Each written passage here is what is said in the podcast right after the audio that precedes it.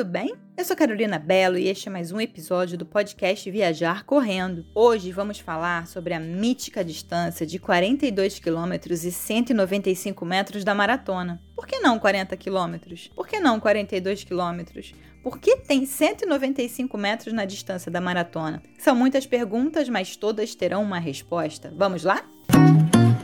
Maratonista atualmente é aquele que vence o percurso de 42 quilômetros e 195 metros. Eu disse que atualmente porque esta é a distância da maratona, mas nem sempre foi assim. E antes de saber quando tudo começou, vamos fazer uma viagem no tempo e voltar ao ano de 490 a.C. A história da maratona e desse número cabalístico está relacionada às guerras médicas, uma série de batalhas entre gregos e os medo-persas. Olha a origem do nome guerras médicas aí. Medo tem relação com médica. Conta-se que em 490 a.C., soldados atenienses partiram para a planície de Maratonas para combater os medo-persas em uma guerra. Havia uma atmosfera de tensão, porque os inimigos tinham jurado que, depois da batalha, marchariam sobre Atenas, estuprariam as mulheres e sacrificariam seus filhos. Devido a essa ameaça, os gregos deram ordem às suas esposas para que, se não recebessem a notícia da sua vitória em 24 horas, matar seus filhos e em seguida suicidarem-se. Acontece que os gregos ganharam a batalha, mas a luta levou mais tempo do que haviam planejado. Com isso, eles ficaram receosos de que suas esposas pudessem executar o plano. Para evitar essa verdadeira tragédia grega, o general Milcíades ordenou que o seu melhor corredor, o soldado e atleta Fidípedes, corresse até Atenas, situada a cerca de 40 quilômetros dali, para levar a notícia. Fidípedes correu essa distância tão rapidamente quanto pôde e, ao chegar, conseguiu dizer apenas: Vencemos! e caiu morto pelo esforço. Bom, essa é uma versão romântica da história. Hoje se sabe que Fidípides foi enviado antes a Esparta e a outras cidades gregas para pedir ajuda. Com isso, Fidípides teve que correr 240 quilômetros em dois dias, voltando à batalha com os reforços necessários para vencer os persas. Só depois disso ele teria corrido a Atenas para anunciar a vitória e então morrer pelo esforço. Vamos agora avançar no tempo. O ano 1896.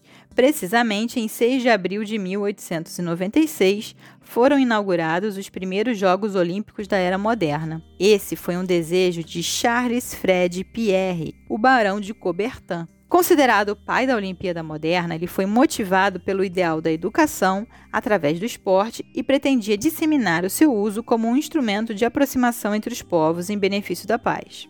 A famosa frase: o importante é competir é atribuída ao barão. Os Jogos Olímpicos da Era Moderna foram um revival das competições criadas em cerca de 2500 a.C. em homenagem a Zeus. Como as competições aconteciam no Santuário de Olímpia, ficou o termo Olimpíadas. A distância da maratona nos Jogos Olímpicos da Era Moderna foi estipulada em cerca de 40 quilômetros, já que essa era a distância aproximada de maratona a Atenas. Ué, mas cadê os 195 metros?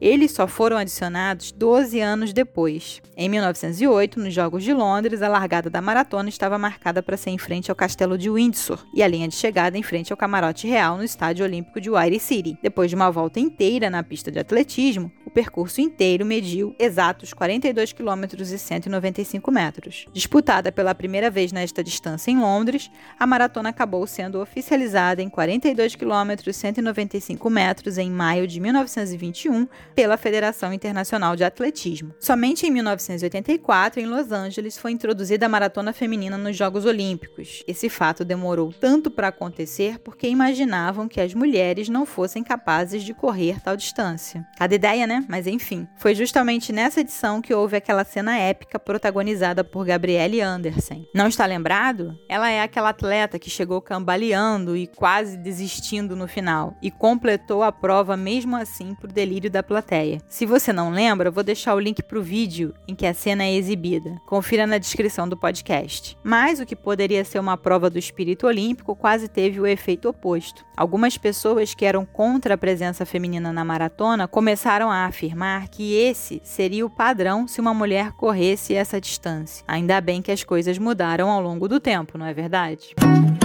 Você já conhecia a origem da distância da maratona? Sabia por que a maratona tem os 195 metros adicionais? Conte aqui nos comentários e vamos continuar essa conversa. Aproveite para compartilhar o podcast Viajar Correndo sobre a distância da maratona com seus amigos e amigas. Vai que um deles gosta de saber sobre esse assunto e se anima a correr uma maratona. Hoje eu fico por aqui. Se você gostou deste podcast, não deixe de curti-lo também. Este foi mais um episódio do podcast Viajar Correndo. Até sexta-feira que vem com mais um episódio do podcast Viajar Correndo sobre algum assunto relevante no mundo das viagens para participar de corridas. Um super beijo e até a próxima!